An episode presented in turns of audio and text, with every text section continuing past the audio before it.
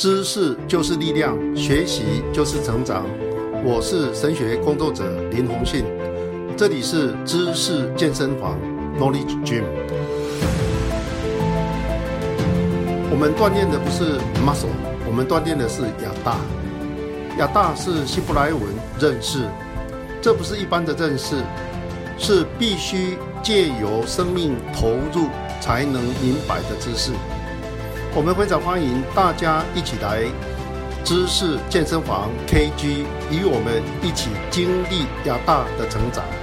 让我们更多认识上帝，认识自己。知识就是力量，学习就是成长。我是神学工作者林鸿信，这位是我们的同工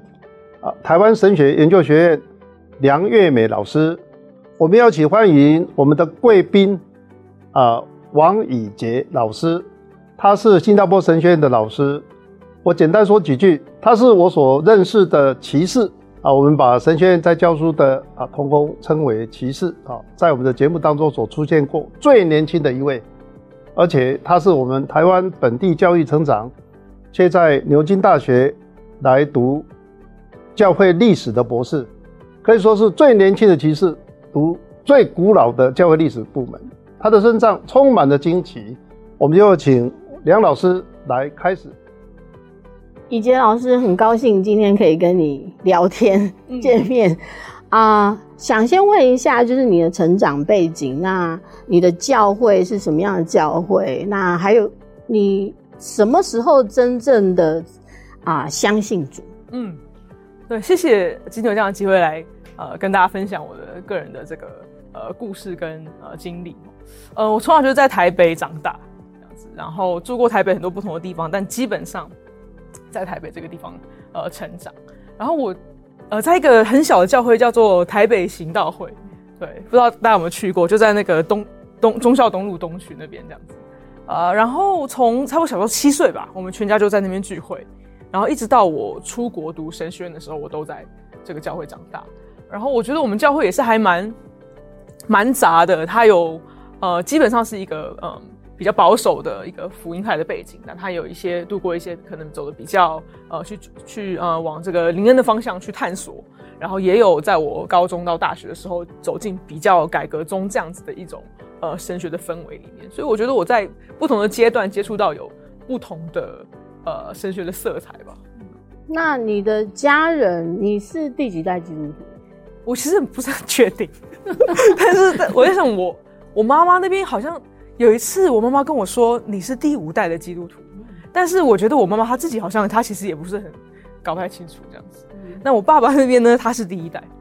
这样子，他是在呃韩国的首尔长大。我我的爸爸爸爸呢，在我呃在他年轻的时候呢，就是我爷爷就很早就过世了。那他过世之后，家里就出现很大的财务的困难。那时候我爸爸跟我的。呃，姑姑跟我的这个大伯是叫大伯，对不对哦？嗯、他们就都呃等于说是休学，然后就就是去打工。那在那样的一个比较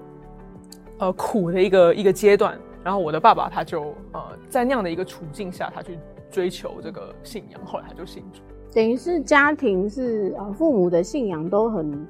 坚定哦。那这样子的孩子在教会长大，信仰什么时候变成你的信仰？我我觉得。很多我的身边的朋友会觉得说，好像有所谓的这种叛逆期。嗯，我没有比较难想到我有一个叛逆期。对，所以我觉得我从小长大的过程当中，呃，比较乖。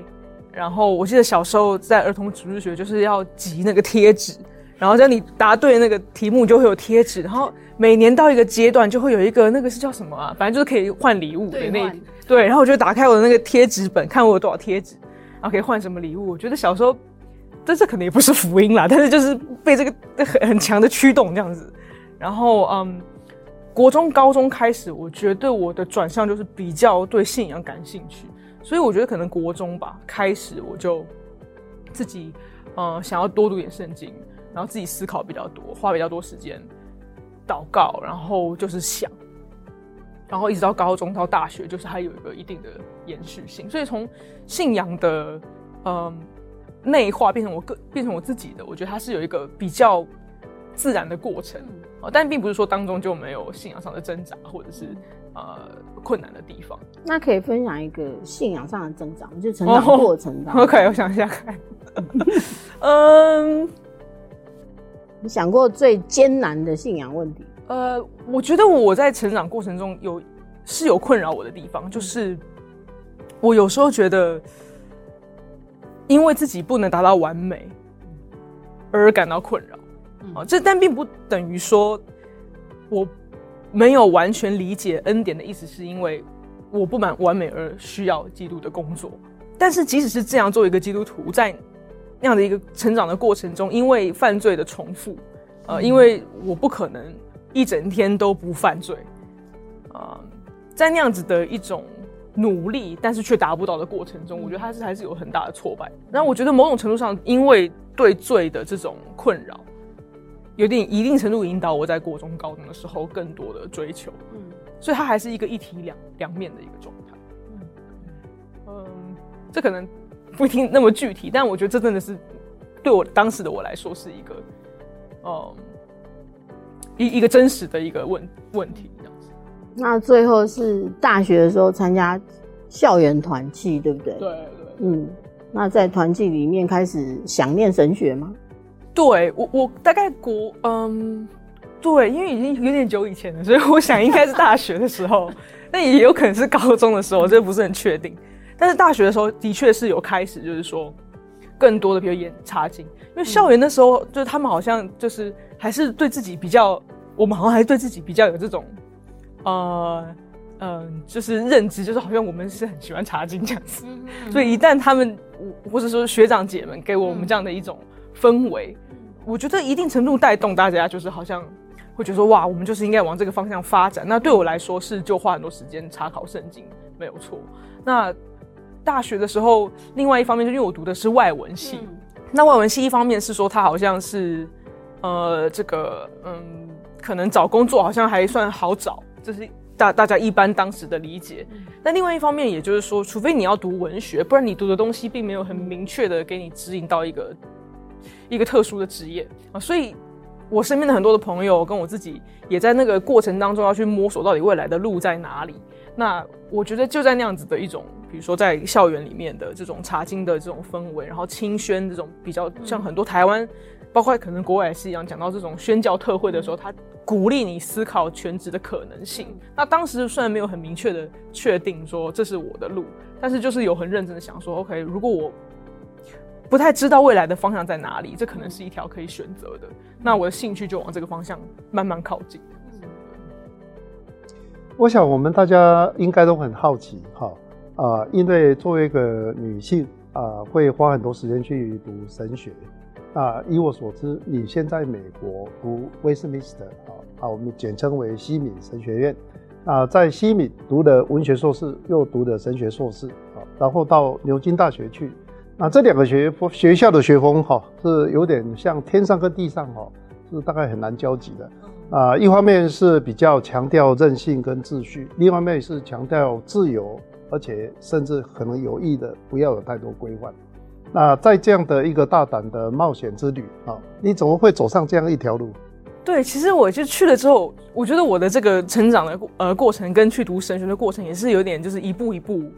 去探索。因为一开始去的时候，就带着一种对改革中的热情。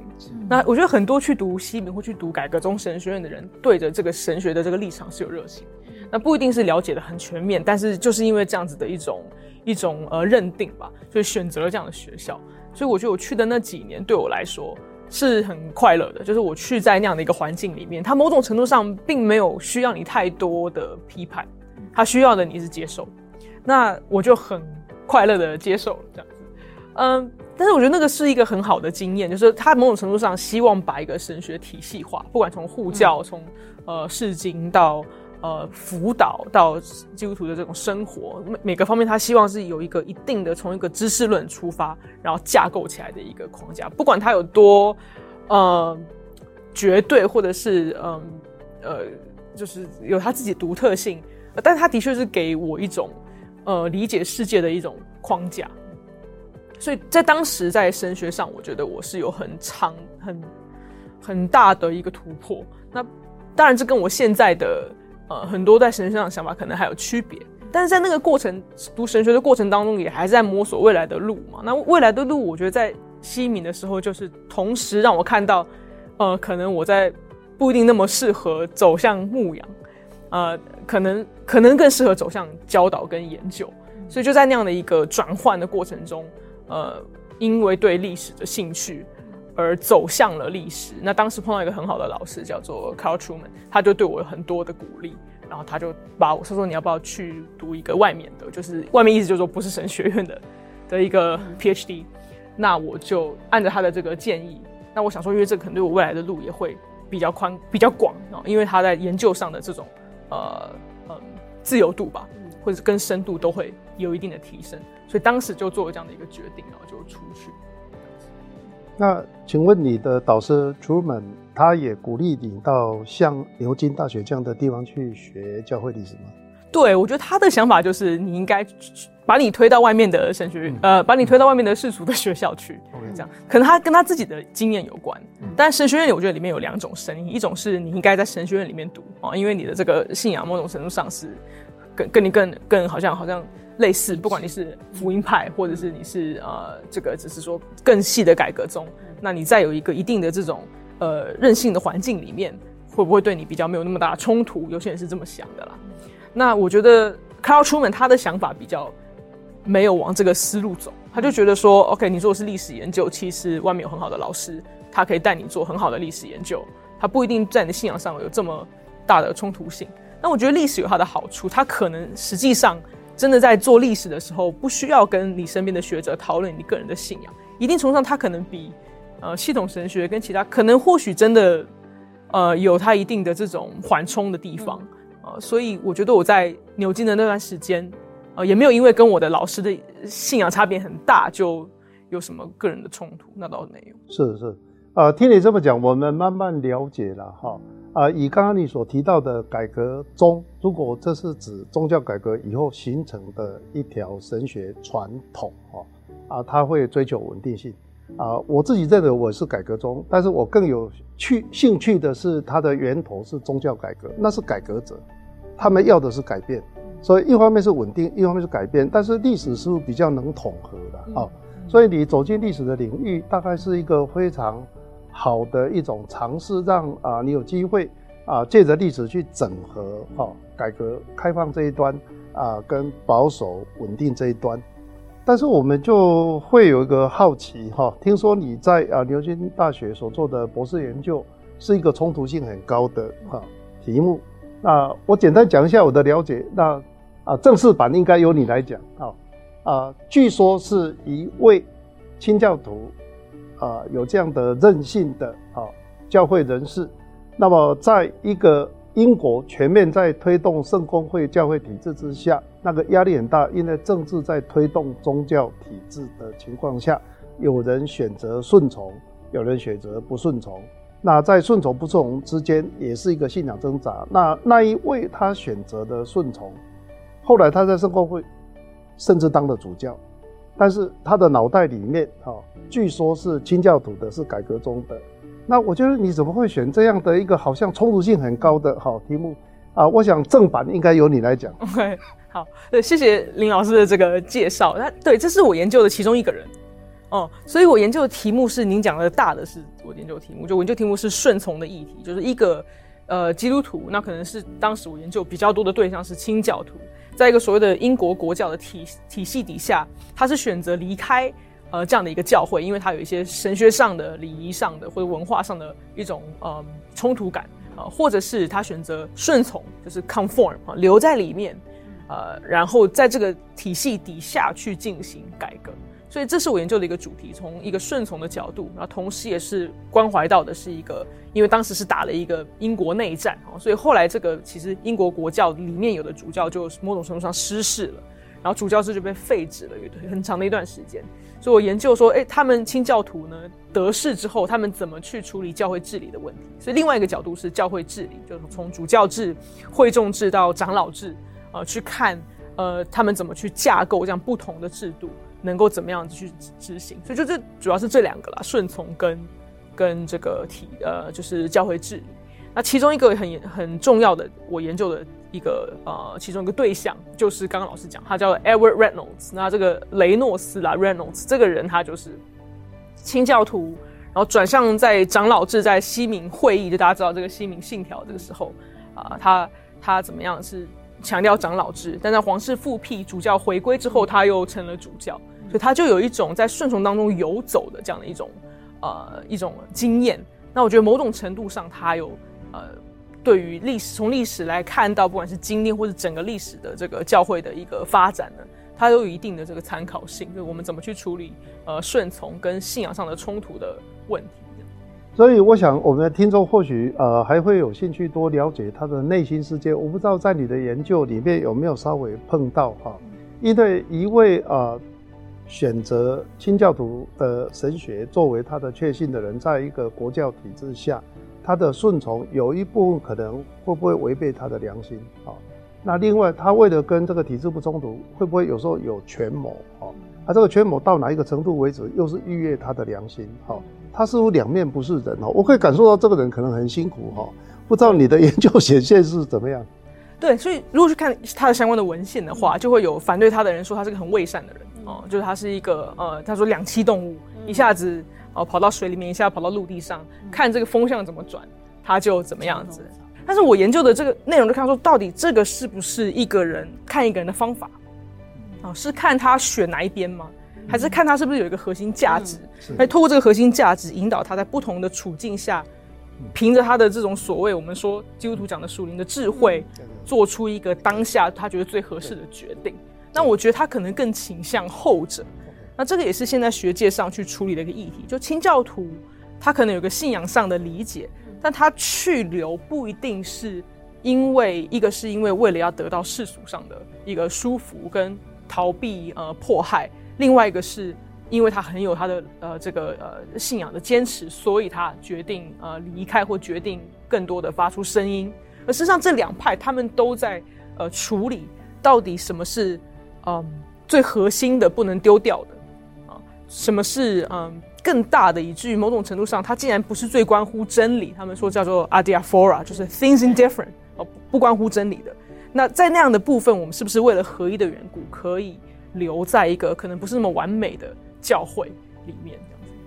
所以呃，这个雷诺斯呃，像你刚刚所说哈，我我想起了一幅图像，会不会它就是一只小虾米哈？那面对呃英国这个国家教会体制，这是一个大鲸鱼啊。那这个小虾米想说，我如果跟这个大鲸鱼相处久了，看会不会把它小虾米化啊？是不是有这种雄心壮志，期待说他加入圣公会体制，能够在这个体制内哈长出清教徒的果实？有到这样的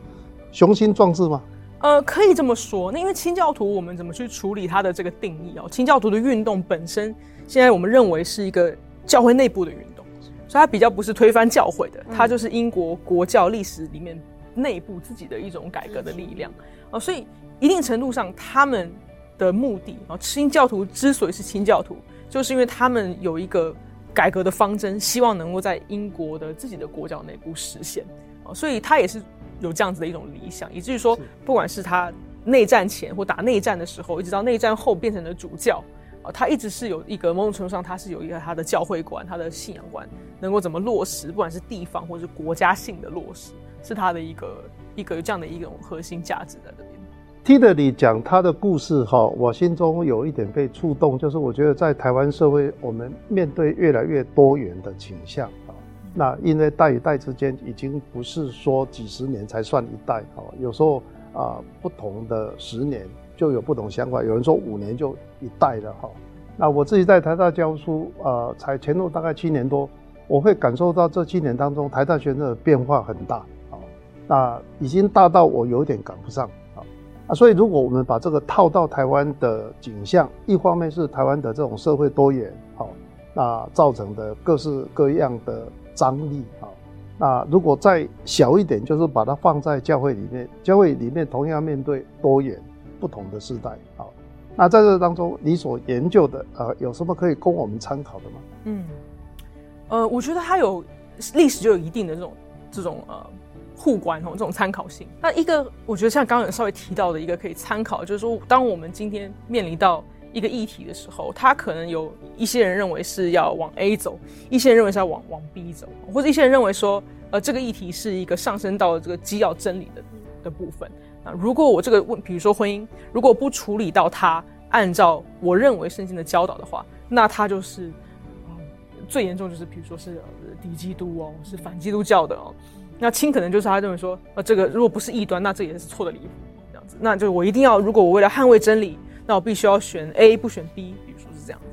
那这个问问题其实从一个精神上来说的话，它其实是历史上的一种重复性。那以前清教徒也处理一样的问题，对他来说可能是我领圣餐是要跪着领，还是要站着领，还是说这个是无关无关乎真理的？那呃，对于今天来说，可能是我投票要怎么投？那我可能是要投 A 还是投 B？哈，公投哈，如果不是总统大选的话哈，那或者是有一些其他的一些。个人要一定要有的一个一个一个立场等等。那当今天面临到比如说教会内部的话，教会是不是要有统一的声音？那这是第一个，就是我是不是要有一个统一的神学立场来坚持之后呢？这才叫做真正的教会。还是说教会可以有允许一定程度的多元，因为它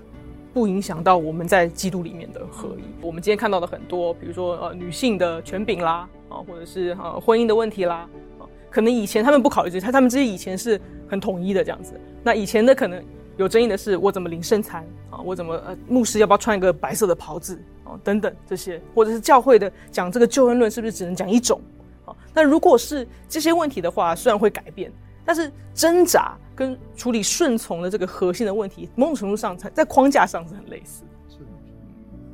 听到您的研究主题，其实。那个核心的关键字是顺从啊，嗯，那其实这跟这有关，就是说，呃，你的成长经验到你最后选择这个题目，嗯，啊，还包含是你从台湾，然后又到美国，又到英国，就感觉上你好像不断的在跨，好像不断的在越界，因为越你每要跨一个东西，其实你都要处理顺从不顺从这个议题。嗯，你每要到一个地方，你都要决定你跟这个环境的关系是什么，你跟地方的权柄是什么距离，包含一开始是比较保守的呃教会环境，然后到了大学比较自由开放、思想比较开放的这种神学环境，你的冲突哦，你你怎么样去处理你内在的这些部分？嗯嗯嗯，对，我觉得某种程度上，在过去这五到十年间，是有一个一定程度的。呃，拓展跟这种拉扯，因为其实像刚刚老师们提到的，就是我去不同的地方，其实他的这个呃信仰的氛围差别很大。那我觉得某种程度上，这也是我个人需要去面对跟处理的问题，就我自己的信仰跟良心的界限在哪里？那什么是我可以做的？什么是我呃可能必须要去思考或者是避免的？那以前成长的过程中，当然更多就是听到什么就。接受什么？哦，那这个是小时候的一个状态。所以到后来，我觉得我接触到改革宗的时候，因为对于改革宗的一些的，其实我不太知道怎么开始，但是就是觉得说那个是可能是最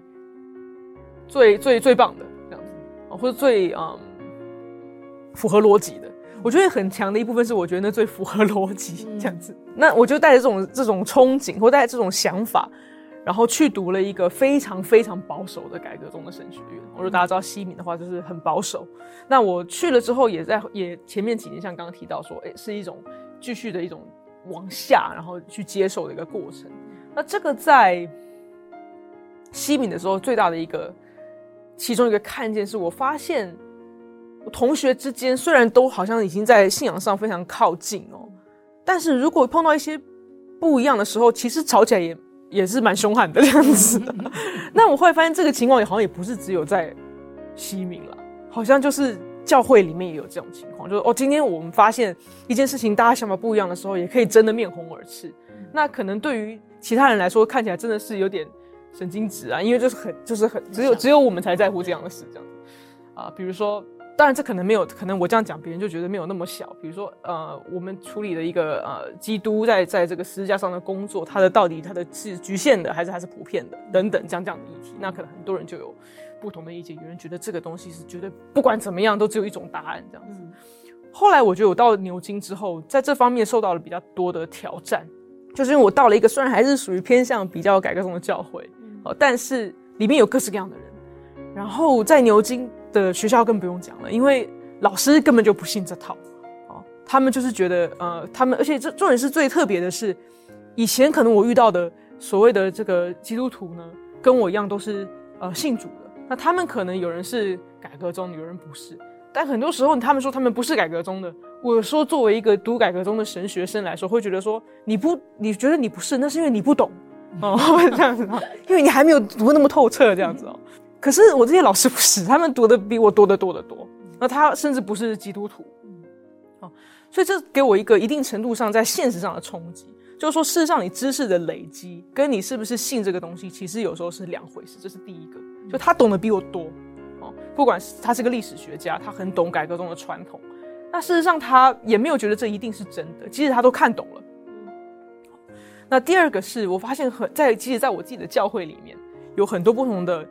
呃，大部分都是学生哦，有的是大学生，有的是研究生。那我们也会讨论这些话题哦，因为但是因为它是本质上是学生教会，所以虽然它是比较改革中的这样的一种呃教导的方法啊，但是学生可能每个人都有不同的想法。嗯、那我就在服侍跟对话的过程当中，看到说哇，有这么多很敬虔的或者很认真的基督徒，那他们也完全知道我的想法跟立场。可是他们却没有办法说，或他们就不会被说服。他们觉得有些东西可能它就是模糊的，所以我发现原来有这么大的多样性，是我在一个很单一的一种环境进入到一个多元的环境里面，不一定是自由派的环境，只是多元的环境，就某种程度上是一个谦卑的过程吧。就看到说，其实，嗯，在主内有很多的多元，甚至是在基督的这个肢体之外也有。比我懂得多的人，但他们不一定就信我认为的那个唯一的一套。因为听你这样子的过程很有趣，是有的时候在一个非常保守的环境出生的，结结果他一出门以后，他就会摆到另外一边，极度的自由。哦、可是你好像不是走这个路线，就是，然后或者是说，在一个本来是非常的。啊、呃，被限制的环境，结果一出门以后，他就开始叛乱改革。嗯、可是你好像也不是这种，马上从 A 就要到负 A 这种状况。对，对，对，对，对，对，那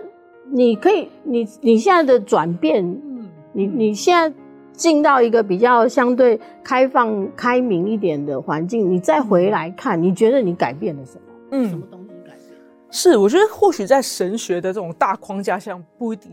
改变很大。是，比如说，如果我今天我觉得我是个罪人，嗯，我到了一个地方，很多人都觉得这讲罪就是哦很保守，哦，讲罪就是因为你已经被这个基督教洗脑了，嗯，要解放，啊，要找到自自我这样子，因为现在很多迪士尼都是讲找到自我嘛，对，那那可能对我来说，呃，这个没有太大改变，就我觉得说，OK，我还是觉得我是个罪人，对，所以我觉得大框架上虽然改变不大，但一定程度上。我觉得在很多的框架下的细节的那个建构，嗯，或者说因为有这个框架而引导出来的很多结论，嗯，我觉得或许，嗯，不一定只有，嗯，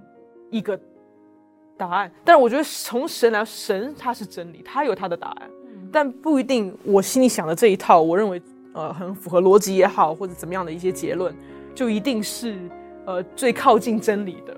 一种版本。那今天如果有别人有不同的讲法，呃，不一定等于他比较呃不懂神学，不一定等于他比较不爱主。嗯，我觉得我一个其中一个改变就是，当我以前在一个很单一的一种神学的环境里面的时候，很容易把信仰的内容道德化。嗯，哦，就好像比如说今天我们跟别人谈政治，别人政治立场跟我很不一样，我很容易动怒。哦，因为我就觉得这是道德问题，我不一定自己感觉到这是道德问题。但我发现我动怒的原因，是因为我觉得这不是一个可以多元的议题，它是有一个真理在背后支撑的。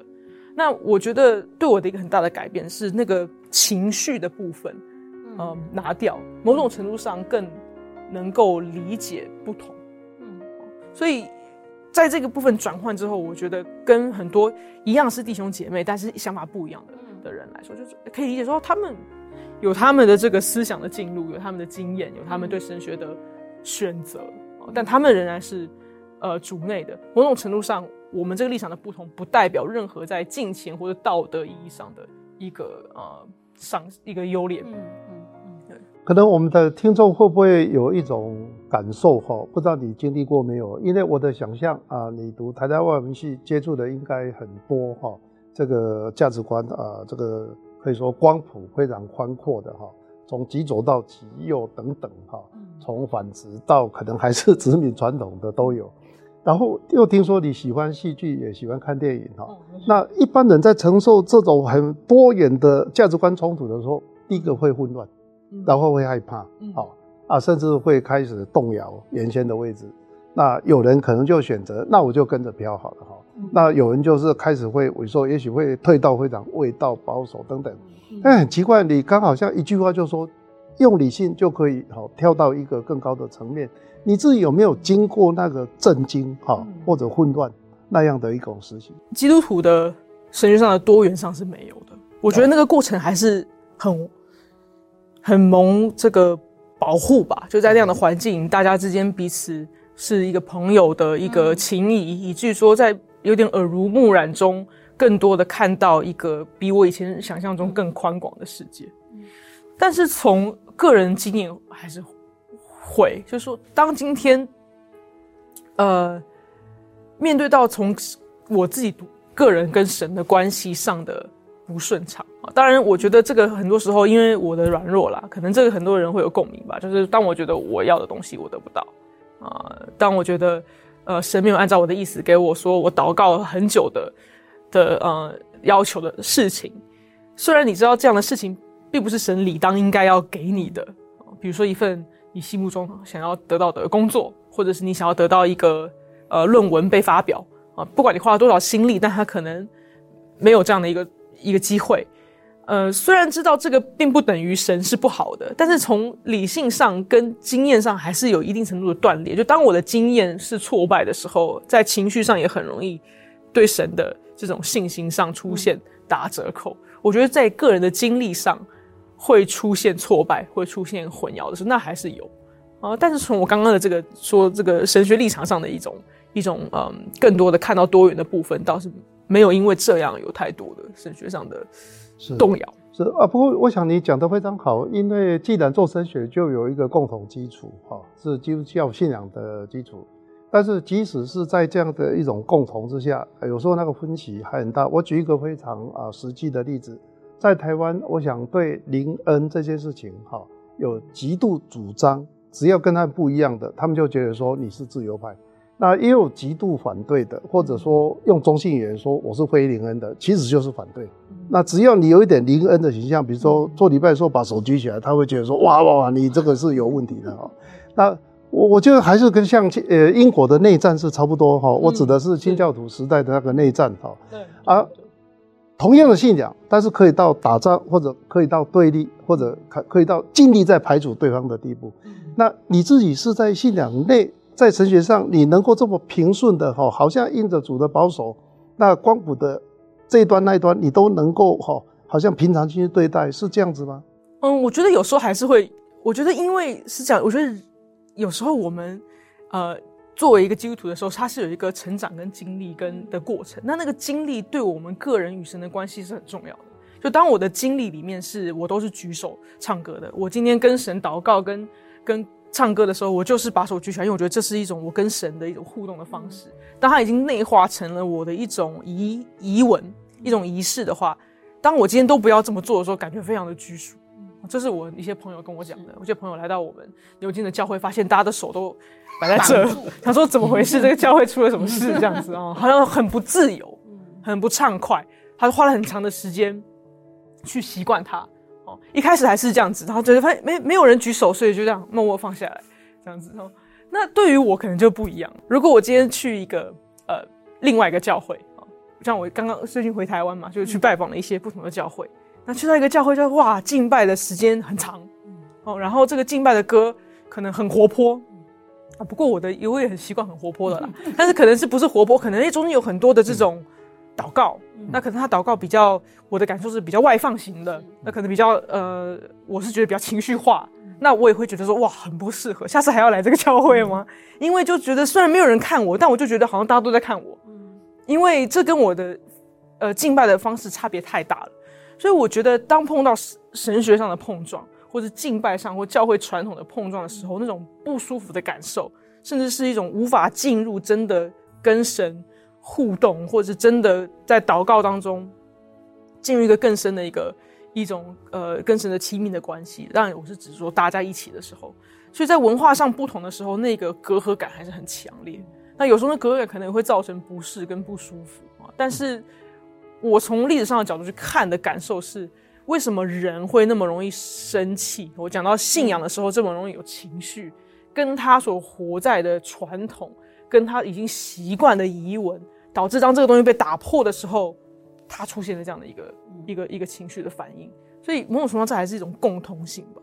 是，所以我我我想说，你刚刚提到的这些情况哈，确实是在一个过程当中，我们在找一个平衡点。但是有时候教会平衡的速度好像蛮慢的哈。啊，不同年代的人可能有不同看法。我们今天很高兴啊，有看到你啊这样的年龄层啊，在我们当中。我不知道在你的亲身经历哈，跟你的同才的关系，他们在教会里面啊经历这一种啊不同时代对话或者不同立场的对话，那个呃，你觉得是呃顺利的多、愉快的多，还是悲伤的哈、悲惨的多？哦，悲悲惨。嗯，我觉得如果看以前大学的呃团契的。嗯朋友的话，那真的是什么发展的都有，有离开的，嗯，然后有离去到比较台湾有很多自比较所谓的，你能说自由派吗？可能在立场上更加往那个光谱靠近这样子的教会，啊、嗯，那有人就是很可能还是比较相对来说更加的保守，嗯，这样，所以还是真的是什么都有，嗯，那我最大的感受。哦，这个感受可能是透过以前还有那个 Facebook 的时候，因为现在已经没有了，这样子还是有啦。我我自己没有了，你把它关掉了。我关掉了，对。但是因为以前看 Facebook 就发现好多人就很多情绪文这样子，比如我离开教会，因为 A B C D E 啊这样子。我我的感受是，嗯，我我觉得大家还是呃一定程度上，嗯，因为很在乎，呃，教会怎么看教会跟世界的关系，教会跟社会的关系。那这个在乎当中有很多我觉得很好的地方，就是因为耶稣，呃，所教导我们的这种彼此相爱的这样的基本的原则。我因为在乎它怎么被应用哦，以至于说，呃，我希望看到教会，呃，走在我认为一个最彰显基督的福音的这样的一个价值的一个路上。那因为这样的一种理念怎么被应用的这个不同，呃，某种程度上就进入了一种呃竞争关系跟敌对关系。所以我觉得有时候会因为这样流失掉一些呃人，那不一定是流失，他可能就是只是换一个教会了。那有人可能就是流失或带很大的一种伤害感。嗯，我觉得一定程度上跟老师们提到的这种世代的问题，嗯，缺乏对话的空间有很大的关系。有时候是需要理解对话的好处。有时候我们讲到对话，不是基督徒内部，而是说基督徒跟其他信仰的人或许可以对话。但有时候，不管是我们这个呃年代，或者是呃可能长辈也一样，就是讲到对话的时候，有时候就认为这就是违反圣经的，你这对话就是对话就是不好的这样。那我觉得或许可以尝试对话这样。这个我觉得你已经提到一个现在很我观察教会蛮重要的问题，或者说蛮蛮核心的问题。现在教会里面蛮多的呃差异，或者是立场的不同，我觉得很多是跟真理无关，大部分是跟文化有关。OK，那不同的世代有不同的文化，比如说刚刚我们在谈这个啊、呃、敬拜的时候，唱诗歌的时候，就是。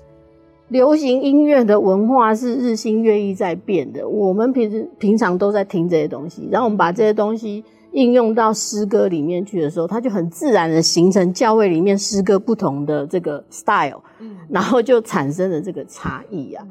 那我觉得你你身上有一个特点哦，就是刚刚你也讲到，就是你能够容纳异己，你能够容纳这个不同的声音，你不会生气。我觉得可能如果有朋友在看的话，他们可能会不同意。真的吗？所以你是 对，因为你一直在谈提到一个点是说，嗯、呃。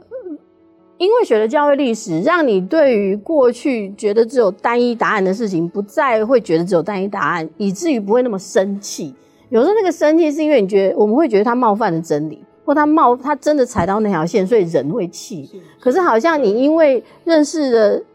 历史，就是有这个历史的观点，对于呃不同的神学的理解更多以后，你好像、嗯、你好像就那个那个自然就能够理解为什么别人跟我不一样。我觉得历史有它的好处，那它好处就是在于看到一些东西的重复性。所以当我看到一个东西，我以前没看过，我不一定会认为那是新的，而会想说，可能它是旧的。那我可以回去翻翻书，看看它是不是以前就有发生过。啊，那我觉得历史给我的一个很大的一个呃看见，啊，这个也是我在学习的，所以也不一定做的特别好，但是就是看见说，大部大部分的东西以前的人可能处理过了，当然他们有处理的好的，有处理的不好的，呃。或者是我不一定要好坏，一定要去评价它。那这个帮助我可能一定程度看到不同的意见的时候，嗯，先去做更多的理解跟思考。但是要说做的比别人好，那也不一定。嗯嗯，当然我们每个人都在学习成长的过程。其实我想问的是说，呃，对于未来的教会，假设譬如说现在的教会，我们看到的是这种。啊世代之间其实张力是蛮大的，特别在华语教会哦，世代的张力已经大概有十年之久了吧？哈，那你你你有什么样的看见吗？对于我教会要怎么样克服，或是走过这一段，那未来你有什么样的期待吗？我觉得大概有两个方向可以可以去处理这个问题哦。呃，第一个就是呃，世代也好，或者是呃对话的断也好，它有一种不可避免的。一个特性就是说，当我们今天讲到呃神学立场跟世界的价值观的时候，呃，一定程度会有人因为已经反对而拒绝对话。嗯，那这个是有点是从我们个人的角度来说，从教会的角度来说，可能不管做的再好，呃，如果立场有一些一定的不同，可能就有对很多人来说，这个门就是关着的。那我我觉得这是很可惜的，这是第一个，但是可能不一定是我们能够改变的。那第二个就说，是不是真的在我们能做的、能做到的范围内，更多的聆听跟理解？就是说，是不是我们有以可以改变的地方？那我觉得还是有的。就是说，OK，今天呃，一种我们看到的社会上的一种意识形态，或者是思想上的一种激化跟对立，那它是一个呃操作的过程。就意思说，当我今天看到，哎、欸，你有一点超过我想的这条线，那我就先贴一个标签，这个标签就是你是敌基督了。那那我需要跟敌基督对话吗？不需要，就是这已经没没救了。但是我们从历史上来看的话，其实神学的对立，或者是不是神学政治上的对立也是一样。标签它是一种政治语言，那我透过标签来让更多的人站在我这一边，因为我把你贴了一个这不可以被原谅的标签。那某种程度上拿掉这个标签的过程很困难，但是我们愿不愿意跟我们认为不可以对话的人对话，这个还是很重要。比如说，我们能不能跟一个呃，对于跟一般保守派可能不太一样的，可能他可能支持呃所谓之前的这些，不管是法令上的呃多元成家也好，这可能对于很多呃基督徒来说觉得不太能接受。但我是觉得对话是可，你可以让他讲他想的，然后你也可以讲你想的，对方不一定给你这样的机会，但是他愿意的话，那我们可以有对话。这对话也不一定结果是彼此认同了。嗯只是说先对话，因为我觉得有时候是因为彼此的这种标签化的结果，以至于说对话的空间不存在，或认为对话是不可行。所以我是觉得这个可能是可以去尝试的一条路。那我想说，只要找到愿意对话的人，那他还是有一定的这种呃空间可以去改变呃对立的问题，不管是教会内或者教会跟教会外。一般来讲，我们对未来的事情很难讲得清楚哈。不过，一队你已经起步到一个地步，从刚刚你的分享，我们感受到啊，神带领你走到一个在神学上哈可以有更大的宽容，啊，也能够从历史的角度啊来看很多属于相对的项目，不一定是绝对的对跟绝对的错的选择。那么呃，接下去我想很可能会需要呃，你用已经走过的路来做一下判断哈。你觉得以未来来说，你倾向哈大概会往哪一个路线发展？比如说学者啊，或者老师。啊，学者是研究为主，老师就教学为主，或者会跟传道有关，不是有关的。那第二个就是你已经来到一个重要的新的决定点哦，我们说结束就是开始，那你的毕业也踏出第一步，那你有没有打算做好一些什么样的研究或施工或者学习？你在这个哈两个可能是相应的，就是你可能会经过一个阶段的再预备，然后就会冲刺向某一个地方去。其实因为刚刚才呃毕业，所以啊、呃，我还是一定程度是开放，就是说到底呃神要怎么带领，或者我有什么样的机会，我觉得也还不是很确定。那我对于刚老师讲的几个东西，就都还蛮有兴趣的，就我还蛮喜欢教书的，所以我享受教书的过程这样子。那我觉得哎，可能刚开始出来还需要很多呃学习的地方，所以需要有成长的空间。当然大学也教了书啦，然后。之前也教了一点网络上的，但是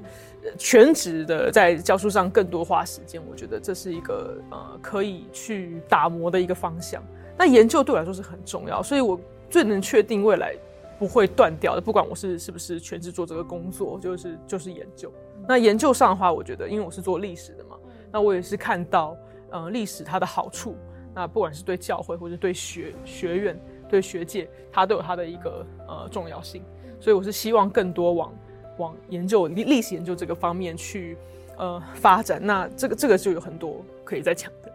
那再来就是我觉得透过呃过去这几个月的时间，呃更多在在教会，在不同的教会或不同的一些地方去跟人对话的过程，我也去思考到底说做研究，比如历史研究这一块，除了在教室里面跟在论文的方向能够去发表之外。它是不是有更多的多元的空间可以去跟大家分享？所以我也在思考，就是 OK，今天我是一个做历史的人，那这个能够怎么样用不同的方式来让大家看到历史它的它的美感哦，它的好处，对，然后它的它对于不管是对教会或者对社会的影响力。刚刚一对你们对话有谈到你把 FB 关掉哈，你有可能再打开是永远不开了哈。呃，因为我觉得对我来讲有点矛盾，就是如果 MV 这类东西保留，就是多了解一下社会的变动。嗯，但是如果不说关掉，就长期不去看，我发现好像也差不多哈，世界也没有变多少。对，对。那我不知道你会开还是不开？因为我是哪一年关？应该二零一八吧。所以已经很长时间了，对。那我最大的感受是关掉之后对我人生没有太大的影响，对。呃，因为以前打开的时候就是会花很多时间看，每天就是花很长的时间看看那个 Facebook。那呃，我关掉之后，嗯，大概有一段时间发现自己想要就是那个用电脑或用手机不知道去哪这样子。但那个时间过了之后，其实也就过了。那我没有关那个叫做 Messenger，就是还可以跟朋友联络那个部分还存在这样。呃，那 Facebook 不知道有没有重开的可能，性因为它现在还是很最流行的嘛，好像也已经快过过了是是？呃，现在是 IG，对，Instagram 或者 TikTok，哦，TikTok，在台湾没有，对，对，对我也没有听 TikTok。那嗯，我我觉得它有它的好处，对，但是嗯，目目前还没有很明确知道未来要不要使用，哦、嗯，对。是是，嗯，对，这是是这是问题嘛，对不对？对对对，因为确实，呃，我我光是 FB 要不要打开，这个对我来讲就是一个非常困难的抉择。所以您没有 FB？我有哦，但是不常看。哦，对对对，一看就很烦。哦，对，但是不看又不知道发生什么事情。哎，大家知道大家得指指点点，他不知道在干什么。哎，对，那看了就知道了。对对对对，会会这样，对。我觉得讯息可能传播的比较慢，但最终还是会在在茶余饭后中飘到这个地方。啊，最早我本来有一种想法，我不要用手机，因为我发现说，如果有人真的要找到我，一定会找到我。哈，那我如果带了手机，就好像带了狗链嘛，哈，随时一拉我就要回头。那当然这个想法都很天真的哈，资讯的轰炸是难以想象哈，不是像找一条狗那么简单，所以我们被找到的机会是很大哈，我们找到别人机会很大，所以你刚刚说的那些重要的选择，我觉得应用在生活上也非常有意义。嘿，怎么样去找出一个平衡？怎么样找出一个光谱，能够哈装容不同的立场，然后又维持自己的核心价值？好，啊，我想我们渐渐来到后段哈，要请啊我们在座每一位哈都讲一些。一两分钟的话，对着镜头哈，跟我们的观众也许啊有什么样的愿望期许，或者你今天想做的结论啊，呃，我们让你有时间想一想，请月美老师先讲一段好了哈。今天跟以杰老师谈话，其实我们因为啊、呃、有几次的这个已经是算是对话过了，就认识，所以其实今天谈话，我觉得我们谈的蛮深的，我有一个蛮好呃。蛮强烈的感觉，就是以洁老师在谈那个他开始了解不同的立场、不同的声音，那带给他一种啊、全新的感受。我突然就有一个画面，就好像过去的信仰或者过去的教导神学是画一条界限，对跟错，但是我们学习更多，从历史上和神学上学习更多的不同的层面，好像。不再是画一条线，而是像钻石一样不同的切面去看真理。就真理是钻石，然后我们有不同的切面去看它。当我们学习越多，就表示我们有更多的切面，那个更多的切面就呈现。就让我想到那个，就是啊，《启示录》最后在这个《启示录》这个第五章、第四章有一个这个天上敬拜的场景，有一只这个。全身都是眼睛的活物，在上帝的这个天庭里面，觉得那个眼睛是怎么回事？眼睛就是来观看的。然后有一个活物从头到尾都是眼睛，意味着事实上上帝的荣耀、真理的丰富是看不完的，这很多很多的眼睛都看不完。就是我觉得今天在你身上有感受到那种。透过历史的学习，然后对于真理、对于信仰、对于教会、对于人更丰富的理解，我觉得，我觉得是很特别的一个。我觉得在年轻人身上，这是难难很难碰到的。对。好，再请李杰老师讲一下。Okay. 好，谢谢老师的鼓励。嗯，对，因为我是做历史的哈，所以很多人因为我以前读神学啊，但是我觉得做历史我有很多看见跟学习，所以。这帮助我更多去思考一些可能以前啊认为答案很简单的的事情啊，所以以后如果呃大家有任何对历史有兴趣的话，都可以多交流。这算是一个，这是可以说这个做这个结论吗？可以啊，哦 这样子，可以，对对对。我们今天非常高兴哈，呃，听着呃以杰老师他已经开始担任老师啊这样的工作啊，他所做的一个真诚的分享。啊，我想我们都会感受到他真的是很用心啊，但是也很用他的脑啊。那也许用心还不够，还要用脑才能够达到一个好的平衡。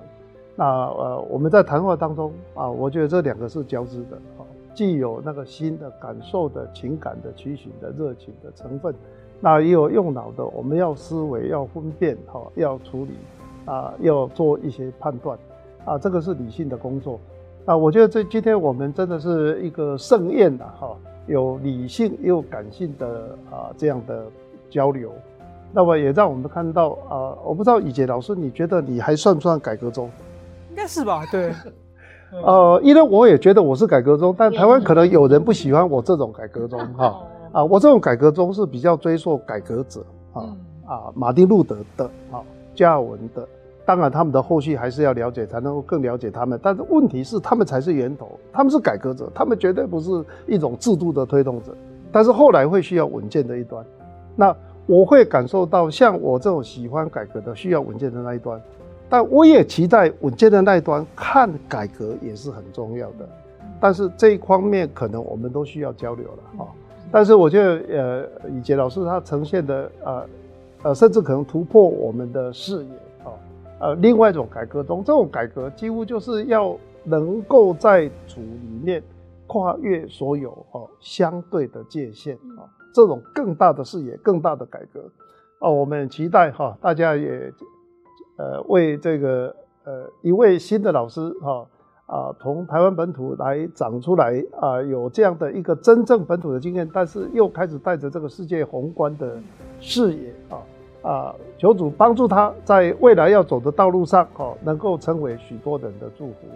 我们今天的节目啊，渐渐的走向结束，再一次的提醒大家，敬畏耶和华是智慧的开端，认识至圣者便是聪明。我们这个 KG Knowledge Gym 知识健身房，我们在追求的就是亚大，就是真正认识上帝的聪明智慧。谢谢大家，祝福大家亚大大大的充满。